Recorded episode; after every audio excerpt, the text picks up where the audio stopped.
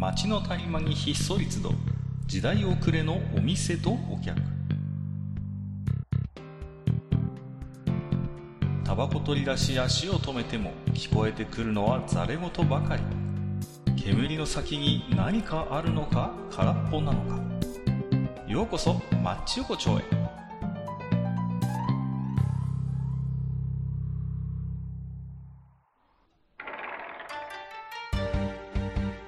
ゆう大将、まだやってる？ああ、どうぞどうぞ、かっこいいな。いやいや今日、もうそろそろ締めようかって思ってたぐらいだ。いやいやっぱりね、こうたまにはこの店ののれんくぐんないと、ええね、落ち着かないもんですかね、ら。もうなかなかきし月2回しか来てくれないからね。いやいやいやいや、なかなか常連というには微妙な頻度にはなってます。そうですね。いや、あのー、何ですか？はいはいえー前々からちょっとね、あのー反響もいただいてるんですけど、はいはいあの。例の冷やし中華マンダラ問題っていうことでね、はいはいはい。随分とこう反響もあるんですけども、えまあ、その中でちょっと前回も少し触れましたけど、えはい。あまりにもちょっと名前がざっくりしてるぞという話をしたじゃないですか。はいはいはい。でね、そうですね。ずっと僕それが頭の中にこびりついてたんでしょうね。こう、はい。この前いわゆるちょっと町中華のお店に行ってきましてね。はいはいはい。まあ、メニューざーっと見て、こう、何食べようかなって思った時えに、そこで思わず口走ってしまったのが、ええ冷やし中華ではなくえ、中華丼って頼んじゃったんですよ。おや。まあまあまあ、けどまあ、同じいわゆるこう、ざっくりシリーズの中の一員ですよね、それもね。中華丼をね、頼んで、うんもう改めて久々に中華丼をお店で頼んで食べたんですけど、はいはいはい。中華丼は問題児だぞ、あれは。大変なことが起こってるよ、今。我々は。あの、これにね、気づかなかった、ちょっと己の不明を恥じるしかないね、これは。うーん、なかなか、なかなかちょっとね、あの、雲行きが怪しくなってきてますよ。大丈夫ですか、ね中華丼ですよ。はいどうですか？この、名前から考えると、あらゆる中華料理の頂点に立つ代表選手みたいな名前になってるわけですよ。まあねもちろんそうですね。もうなんかこう、すべての中華要素が入っているかのごとく、そうそうそういうことですよ。究極のある意味中華料理と言っても過言ではない中華丼ですよ。ね。はい何ですかあの見た目の地味さ加減は？めちゃめちゃ見た目が地味なんよ。中華丼。思い出してみて。まあそうね。いわゆる、ああのの、スタンダードの中華丼があるじゃないですか。ご飯の上に、えこうね、まあまあ、あんかけですよ、言ってみれば。はいあんかけそうですねあんで、まあえそこに何が入ってます？椎茸しえーいたけ、あと、タケノコまあ豚肉、たけのこ、人参、ね。えー感じでしょ？こうね。まあまあ、ちょっといいのだと少しイカとか入ってたりとかね。まあまあ、イカ入ったりしますか？うんうんキクラゲとかも入りますか？そうですね。まあ、うんまあ、基本、確かにその色味がもう人参しかないです。そうそうそう。そう。それがね、何ですか、あの、ちょっとこう、塩味のネズミ色のこう、あんにかかってです。そうですね。あの、まあ、全部が暖色系でまとめられてますよね。すべてがあのネズミ色の世界になってるわけですよ。あの、あんの。ああ、ね？なるほど。えーそうなんですよ。で、え非常に見た目的に、はいあのー華やかでないというね、こーあう、ね？その点ですーよ。ねえ比べてみてください。五目そばってあるでしょ？ーはいはいはい。どうですか？五目そばのあの豪華さ加減は。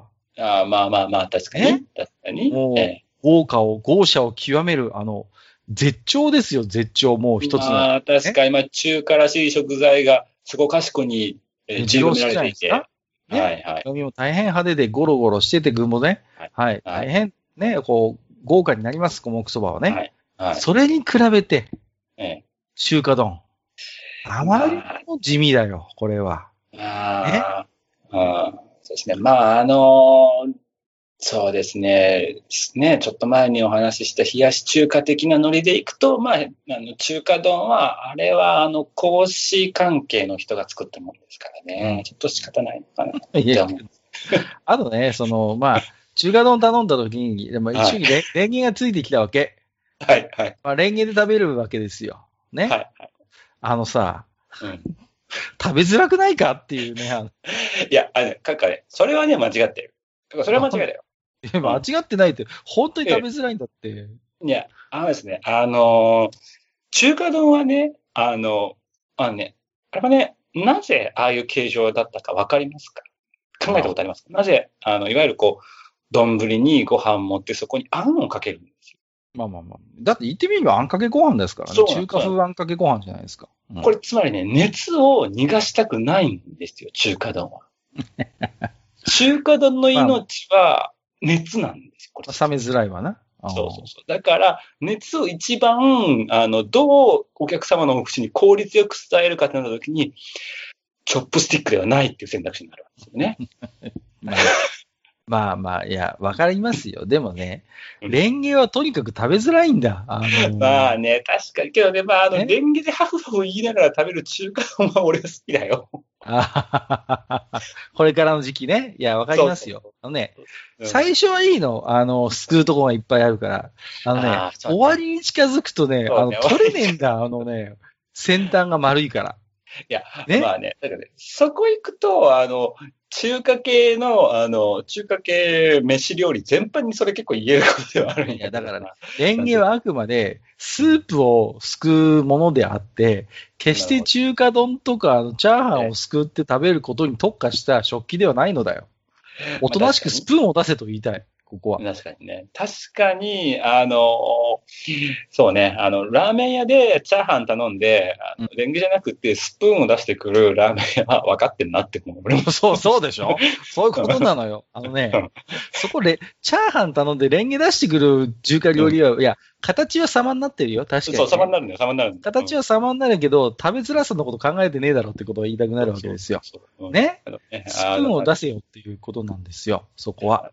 そうできればね、あの、ああいうチャーハンとかは、あの、多分このスプーンは昭和の時代に買ったスプーンだろうなっていうスプーンであってほしい。わかるかな？言ってること。わかるよ。こうね、何度も何度も食器洗いで磨かれたこの傷ならぬ傷が全面に入ったような、使い込まれたやっぱりスプーンであってほしい。それはね。そうそう。で、わかるよ持ち手のところになんか無駄に柄とか入ってるの。無駄になんかね、そう、柄が入ってほしい。でねうん、来た時には無駄にあのスプーンのところを、あの、なんかナプキンでちょっとこう折りたたんだようにしててもらいたい。放っておいてほしいっていう。そう、そう、追っておいてほしい。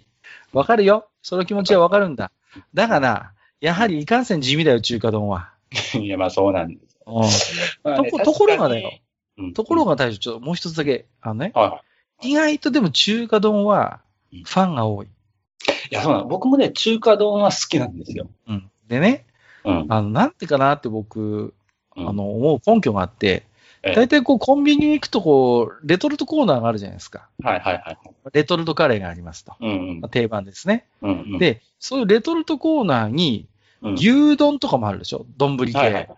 ブリコだったかな？丼亭とかってシリーズがあってさ、うんあありますね。はいはい。大体どのコンビニにも中華丼のレトルトはあるんだよね。そうなんですよ。で、プラス言うとね、八宝菜の、あの、レトルトとかを、八宝菜だったからちょっと見かけたことがあるんだよね。はいはいはいあれ、あとレトルトじゃなくてあれ元だったかな？ちょっと忘うんうん。れる覚えだけど、まあ言ってしまえば、八宝菜オンザライスが 中華丼なわけだから。まあまあまあね。言ってみればね。ねそういうことですよ。八宝丼でいいじゃないだからさ。そうね。八宝丼でいいんだよ。わざわざその何の中華丼なんてでかいな。なるほど。ね。なるほつけなくど。てね。そうでもねでもやっぱりそのね、中華丼を熱烈に支持するうん。中華丼審判がやっぱりいるんだね、これが。そうなんです。やっぱりね、うんあの、一定数やっぱしいらっしゃってですね、あの、うん。彼らはなかなかこう、あのつながりが強いんで、彼らは。本当に。あのそうそうそうそう。だからね、意外とだからもう大将もそうなんでしょうけどうん、意外とこの中華丼の地下組合が暗躍してて、うんだか、らあの見た目な地味さの割には、うん案外どの中華料理屋でも地味に残ってるっていうね。いや、中華まあね、あの、なんていうのかな、あの、中華丼ってさ、変えられたくない味なわけですよ。わかります？カテゴリーの中で。まあまあまあ、わかりますよ。うんなんていうんですか、あの、今風にしてほしくないって言いた、はいはい言った方がいいのかな。中華丼はやっぱあの頃の中華丼であってほしいわけですよね。そうそうそう。中華丼、チャーハンとか焼き飯、あと、何？あの、喫茶店のカレーライスとか、喫茶店のナポリとか、この辺の部類なわけじゃないですか、あいつって。わかるよ。うん。だから、やっぱね、あの辺はね、もうかなりあの、それぞれがね、あの違うメニューでも、あの、ちょっとね、いろいろありますよ、今までもね、ずっといろいろその辺あったんですけど、やっぱりそこの一点になるともうね、ガンとして動かない、こう、一枚岩ですからね、あそこら辺。で僕はね、こう僕なりにこうリサーチを進めてたんです。この中華丼はが、こうね、あの、しぶとい理由は何だろうと。この見た目の地味地味の割にね。そうそうそうそう。ね。ついにね、突き止めました。中華丼の、うんあのー一大スポンサーがいるんですよ。中華丼組織にお金をね、大量に投入してる業界があったんです。気づいたかな気づきました。これは気ね、づいた。じゃあ言いますよ、ズバッと。はい、どうずらの卵業界なんですよ。やっぱりそこにね、行き着くんですよ。うずらの卵業界が、うん中華丼にね、多額の政治資金を積み込んでるんだ、これは。いやーもうね、本当ね、ちょっとね、あの、かか、多分これからちょっと夜道は歩かない方が一人では。いやちょっとこれちょっとね、闇なんですよ、中華丼の。実はね。いや、ほん本当に。あのー中華丼はね、多分ね、グリコさんにもかなり、あの、うずらの卵業界から、多額の資金が流れてあもうもうちょっとそれ以上ちょっとね、もうちょっとあの、こあの、電波に乗せない方がる。いい。いやいや、あのね、うん。あの、グリコの中華丼のレトルトには、必ず2個以上うずらの卵が入ってるんですよ。2個か3個入ってんだ、あの、グリコのやつ。う。うんん。1個じゃねえんだよ。そうね。そうそう。そこにね、こう、非常にこう、うずらの卵業界の忖度があるんですね。うん。うん。いや、だってさ、考えてみてくださいよ、各家。うずらの卵さんからしてみたらね、はいはい。あの、一番うずらの卵さん自身を輝かせてくれるのって、ベーコンで巻かれた時か中華丼か発泡酒、この三三つのうちどれどれかなんですよ。そう、三大、三大、こう、なんていうの出荷元みたいな、出荷先みたいな感じじゃないですか。そうそうね。もうね、うんもう、ここには票を集めますよ、そりゃ。当たり前じゃない。ね。そう。一品目もう集団就職してるわけですからね、中華丼業界にね。そう、やっぱり、重大なそこはね、やっぱりこう、就職先ですから。そうしかし、あの、中華丼のこう、でもうずらの卵ってやっぱ嬉しいもんでね、やっぱりこう、ね。そうそうそう。あれをいつ食べるかっていう問題もあるんですよ。そうね。あれはね、もうかなり、あれですよ。あれはもう、あの、第五さんでも、あの、当てられないぐらいの、あの、心理学が働く。あのね、本当に、あのね、難しいんですよ。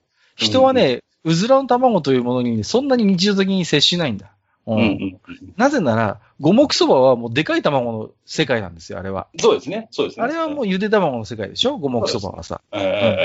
ね。だけど中華丼はもううずらの卵なわけですよ。えだもん確実にそこだから。そう。だからね、この、人間ね、普通のゆで卵とはまあ割と長い付き合いです。日常的には付き合いがある。いいんだけど、うずらの卵となるとね、これどうしたものかってことになるわけですよ。そうですね。だからね、これをいつ食べるかっていう、まあ一つまあ問題というか楽しみというかね。うん。うんだから、やっぱりね、その、中華丼がやっぱりこう息が長いのは、うん。まあ、うずらの卵にやっぱりちょっと、あのいや、ヒントがね。あるかなと。そりゃまあね、もうちょっと大きな声では言わないけどね、もう正直、あ中華丼食ってる連中のもう8割はうずらの卵目的だから。そうそうそう。やっぱなんかね、うん。こう、油断してました、僕も。だからこの前中華丼頼んだ時に。あ、うん。そういえばうずらの卵いたなっていうね。うん。いたいた、お前がいたんだったっていうので、割とちょっと感動の再会みたいなところもあったんですよ。うんやっぱりね、ちょっとね、お話戻るんですけど、うずらの卵を、じゃあ、どのように美味しく食べしようかってなった時、やっぱ熱なわけですよ。まあまあまあ、確かにね。ねはいはいはいそう、あのーどんだけ美味しい状態をキープさせるかって、だそうなってくると、やっぱしね、レンゲっていう選択肢になるのかな。いや、まあまあ、そうね。うんえで、やっぱりだから、うん。これね、うんあの、例えば外国の人が日本に来て、うん中華丼って名前を見たらさ、うん何を思いますかってことですよ。究極の中華料理だと思いません？やっぱり。まあ、もうそうですよね。もう、あの、マンガン全石が飯の上に乗っかってるっていうイメージになっちゃいますよね。そうですよね。究極の中華料理が850円で食えんだみたいなことになるわけですよ。うん。そういう外国人の期待を奪ってしまっている罪は僕は大きいと思いますけどね、正直ね。いや、まあね、あのあそこはね、やっぱりその外国の方に、ちょっとある意味、その、なんていうかな、こう、あの、ある意味、こう、なんていうかあの、あの、日本人の大風呂敷文化を学んでいただくというか、うん、まあ、そういうことになるんでしょうけれどもね。まあだから、そうね、そういうことになっちゃうのかもしれないけど。日本人がその中華という名前をいかに料理に適当につけているかということを、まあ一つちょっとこう学んでいただくほかないのかなと思うんですけれども、えー。まあね、そんなね、あの、はい。町王女、今回もね、えーはいお手紙いただいてますんで、ご紹介をしていきたいと思いますけれどもね。はいえーまずは毎度おなじみアマンさんですよ。いつもあはい、りがとうございます。はい。えー冷凍サンマが日本人から旬のサンマが食べれることのありがたいという感謝の気持ちを奪ってしまった。ああ、おそらく。それもサンマが拗ねた理由の一つだと、一つだと愚行しますということで。そうね。今、ね年がら年中食べようと思えば食べられちゃうわけですよ、サンマが。そうですね。ね。うんあの、スーパー行ってさ、解凍って書いてあってさ、こう、うんうん。ね。いや、やっぱそうじゃないんですよね。ねやっぱりね、うんそうそうそうそう。だから、年がら年中食べられるサンマは、あの、かば焼きの缶詰で十分なんですよ。そう、やっぱね、秋にピントを合わせてほしいわけですよ、さんまさんには。そうね。そうそうそうそう。それをね、なんか人間の勝手な都合で冷凍したり解凍したりして、うん年がら年中なんとなく食べられるようにしてしまったっていうのもやっぱね、そりゃうんうんサンマ組合も怒るよ、そりゃ。いや、ほんとね？ね。うんなんだお前ら、俺たちのこと、秋の風物詩だとか持ち上げておきながら、結局年がら年中食えるようにしてんじゃねえかってことになるわけですから。そうですね。うん。そこはね、ちょっとね、ありますよね。うんうんうんえーもう一つアンマンさん。えーはいサンマ特措法大賛成。はいえーそして七輪、七輪サンマ焼きを世界文化遺産に強烈にプッシュしてほしいということでね。来ましたあね、まあね、やっぱりこれはね、あの、技術の習得が必要になってくるんで、やっぱり免許制もね、必要になるのかなとは思うんですよね。そうですね。まあ、うんその、やっぱ七輪取扱免許はね、うんこれはもうき、緊急にやっぱり創設するべきなんでしょうね。うん。そうですね。まあね、ちょっと、やっぱしね、こうね、特に、なんていうんですか、もう、炭とのやっぱね、あの、触れ合いがない世界になってきてますからね、本当に。まあでも割とサンマは上級者ですけどね。あの、あ、そうですね。ええ七輪取扱主任者免許の、んあの、3級が持ちです。はい。うん3級です。本当ね、もちろん簡単だから。う。ん、あのね、油との戦いなんで、サンマってね。そうそう、サンマはね、その点ね、やっぱね、うん、あの、一種かな第一種ぐらいの難易度だと思いますよ。やっいや、ぱり。本当にやっぱり炭コントロールがね、結構必要にはなるかな。住み込んがね、住み込んがなかなか大変なんですよ。で、ええあの見た目に騙されちゃいけないっていう、その、表面が焦げてても、あの、あの、サンマは大丈夫ですから、うんね、うんそこのね、やっぱり慌てないっていうところで、そこでね。そうですね。うん。あとはやっぱ煙との戦いっていうね。そうですね。え一人でも多くのね、やっぱりちょっと七輪取扱主任者をやっぱ増やしていく必要あるでしょうえからね。もうね、本当になんて言うんですか。あの、この時期のサンマをね、こう、七輪で焼いて、で、まあね、あの、新米なんかでちょろちょろっと食べた日にはね、やっぱしなんかこう、そうですよね秋の恵みを感じずにはいられないと思いますけどもね。もうね、大根おろしとかぼすを絞って、ね、そうですね。うん。そういうものであってほしい。うん。はい。えっ、と、次は吉谷さんですね。はい。えっ、と、題名がついてまして、はいコーン立てこもりらプルトップコーンスープ缶で正解ですってことで、あ、これあの、全面がパカってやつ、焼くやつでいいんですよ。えーメンマはですね、検索はしませんよ。検索こそしませんが、確か発酵漫画もやしもんで、農業大学の一角で竹が地面に埋められて、今発酵させてるとこみたいなコマがあった記憶がありますということで、出た。メンマ発酵説。お、やっぱじゃあメンマって発酵なんだ。あ発酵食品なんですかね。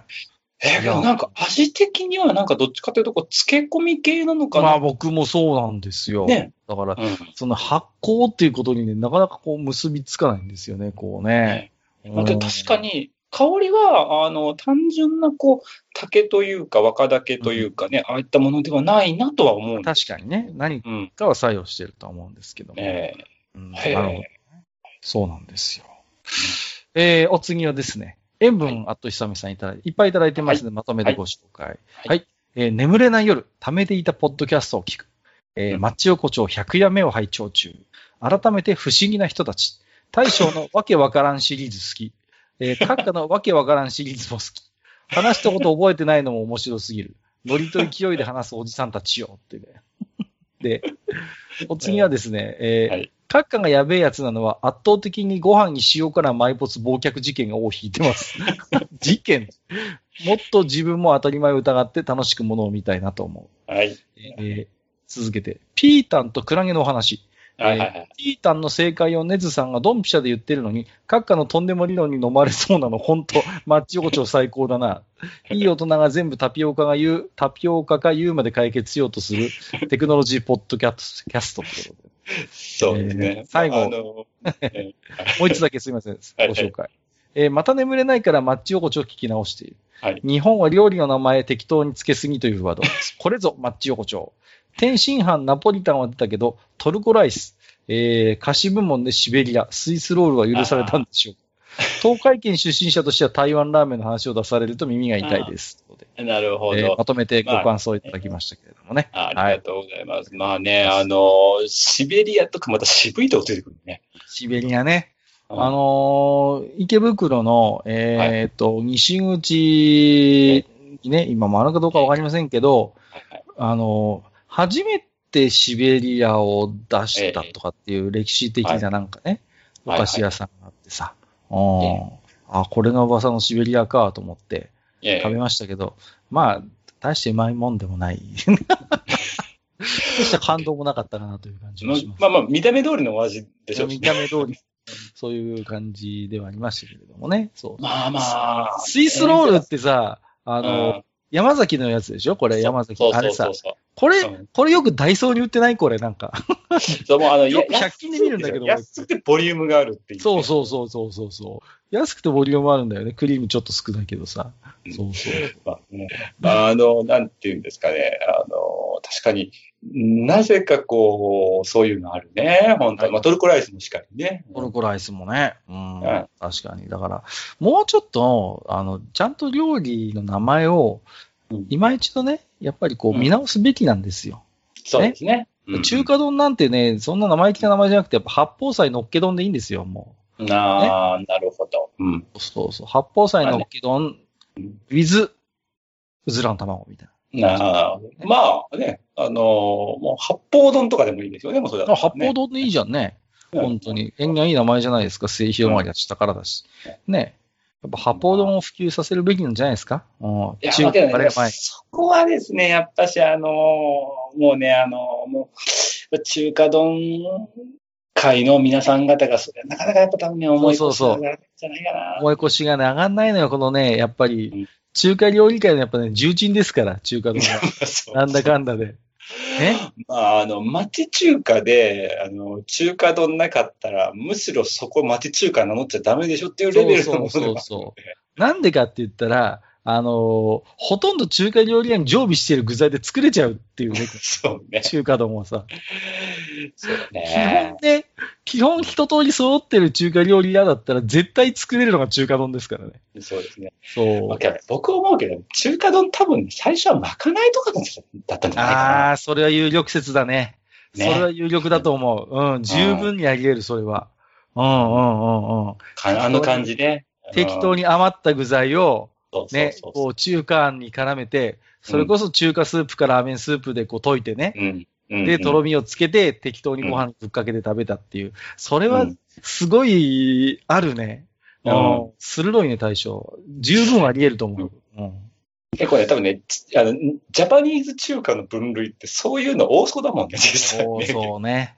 おうんなんだろうね。なんで我々はこうさ、あの、まかないっていう言葉に弱いんだろうね。弱いよね、弱いね。弱いよね日本。人こう。なんなんだろうね。まかないがなんかうまそうっていう勝手なイメージ持ってるじゃないですか。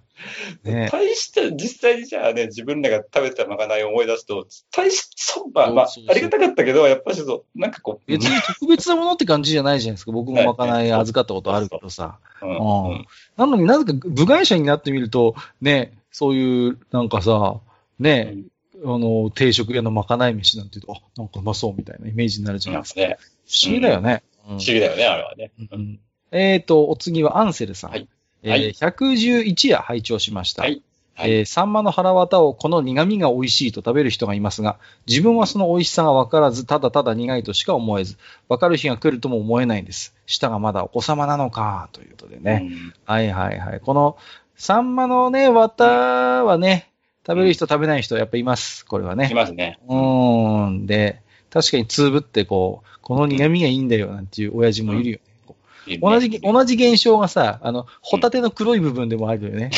あるね。あるでしょ？ここがうめえんだよとかいう酒飲み親父よくいるんだけどさ。うん。あの、お頭付きで、目ん玉が一番うめえんだよっていうやつ。そうそうそうそうそう。そのパターン、いくつかあるのよ、この、このバージョン。うん。ね。別にね、あの、無理して食べることは僕ないと思いますしまあないね。うん、うん、本当に。ね。まあねだ。から自分が美味しいと思える部分だけ食べればいいんじゃないですかって。わざわざそんな無理してまで綿をね。まあ好きな人は確かにいるよ。うん。うんね。あの、エビフライの尻尾が好きな人もいるよ。うん。あああ、俺そっちなんですよ。あー、なるほど。僕エビフライの尻尾残すんですよ。ああ、そうなんです。あ、けどね、僕ね、あの、明らかに冷凍だなっていうエビフライの尻尾は残さないんですよ。あ なるほどね。ちょっといいお店のレストランとか、ね、ちょっといいあの洋食屋さんの、あ、このエビはちゃんと、あの、なんていうのかな、シェフというか、オーナーというか、はいはいはいそういった人がこう目利きで選んできたエビをちゃんとここの店で調理してるんだろうなっていうところのエビフライのあれを食べて確かにね。それはいいかもしれませんけどね。うんえだからまあね、あれが食べられるから大人かっていうと別にそんなこともまあ、ないそれはちょっと違いますね。別の話ですよ、それはね。うん。いやいや、本当ね、あの、まあ、なんていうんですかね、こう、それができて当たり前っていうのはね、あんまりこう、なんていうのかな、あの、実際やってみて、いい試しがないっていうのは結構あるからね。うんやっぱりね、うん。それでなんかさ、かえってなんかサンマが苦手になっちゃったりなんかすると、それこそ本末転倒ですからね。うん、うん、えー最後の置き手紙ご紹介は、和綿さんですね。ありがとうございます。第111位拝聴しました。はい今すぐサンマが食べたい気持ちになり、スーパーに行きましたが、まだありませんでした。泣き。あまだ早かった。炭火で焼いたサンマが食べたいけど、アパートじゃ炭火は無理だろうなぁ、ということでいただいてます。そうですね。アパートは、やっぱね、あの、煙が出ないと、あの、なんていうのかな、あの、うんあの香りが出ないんですよね。そう、そうなんですよ。あのー煙がね、もうもうとこう立てながら、うん炙るとやっぱ独特のあの、サンマのこう、風味が出ますよね。そうそう無縁じゃダメなんだ、これ。そう、無縁じゃダメなんだよな。そこがやっぱね、あの、集合住宅の方は辛いところですよね。そうなんですよね。あの、うんなんでしょうね、こう、炭火でこう、もうもうと本当に煙を上げながら食べる、あの、うん。炭火焼きのこう、なんとも言えない炭の風味というかね、こう、あれがそうサンマにはよく合うのよね、これが不思議そうと。そう、あの、うん香ばしさと、あの、なんか、ちょっとあの、サンマのあの、油っぽさがなんかこう、すっきりとなるようなね、なんて言うんでしょう。なんとも言えない。うんちょっとね、まあ言い方悪いけど、ちょっと煙い感じもするんだけど、うんうん。煙の味かなって感じもするんだけど、それがなんか不思議とサンマは合うのようね。まいというね。これがうまいんだよね。不思議なんですけど。うん、だからう、んあんまりお上品に無塩で焼いたサンマなんかだとそういう風味が出てこないから、そうなんですよ。うん。本当はね、豪快に、だからよくね、目黒の三万祭りなんて言って、網で豪快にね、うんうん焼いて食べたりする。ああいうところで食べるサンマは本当に美味しいと思いますよ。ですやっぱね。りね。ね。うんぜひともまあね、なんかこう、ね、一つ機会があったらね、やっぱりそういうところにね、うん、そうですよね。うね、ん。いいね。はい。なんか機会があれば、ぜひそういうチャレンジもしていただきたいなと思いますけど、まあね、今日はそんなね、えっ、と、中華丼についていろいろとお話をさせていただきましたけれどもね。はいい。やー、本当にね、こう、まだまだ、えーね中華問題あるぞということでね。はいです。ねまあ、特に中華丼はね、かなり地雷の多い食べ物なので、まあ、ちょっと閣下ちょっと大丈夫かな、今日帰り。今日ちょっとあのー実はね、うずら卵業界からお前月のない夜は気をつけろよと、ね、脅迫も受けてますんで、ええちょっと今日は注意しながらいやもうね。できればもう、あのーちょっとね、お迎えに来ていただいた方がいいです。もうタクシーとかもね、もう、うん、タクシーの運転手がもしかしたらそっち系かもしれないね。ああ、ちょっと気をつけて、ね。うずら系かもしれない。うずら系、うずら系でよくわかんない。まあまあまあ、じゃあね。じゃあまた大将、今日はちょっと僕もね、この後、はいはい。えー、コンビニによってグリコのね、えー、中華丼のレトルト買って帰ろうかなと思いますんで。はい。じゃあ今日はどうもありがとうございました。えありがとうございました。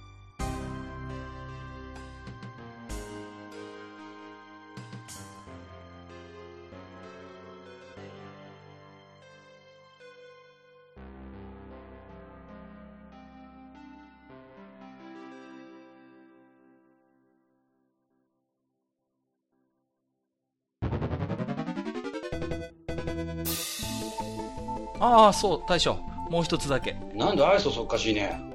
んでもこのマッチ横丁、聞き手の方から置き手紙が届くそうじゃないですか。そうそう、不思議な話だ いやね。いや別に不思議じゃないんですよ。で、えーと、どうすれば届くんですか？あーなんでも、ブログのお便り投稿フォームか、直接メールすれば届くらしい。うん、えーブログに載ってるメールアドレスに直接送ってもいいんだね。えー、何々メールアットマークマッチサイドドットネットか。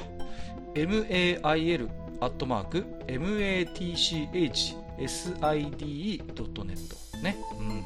公式ツイッターでは番組更新のご案内や予告が載るらしいし、ハッシュタグマッチ横丁をつけたつぶやきも番組で紹介する場合もあるみたいだよ。うん。じゃあ一応フォローしてみっか。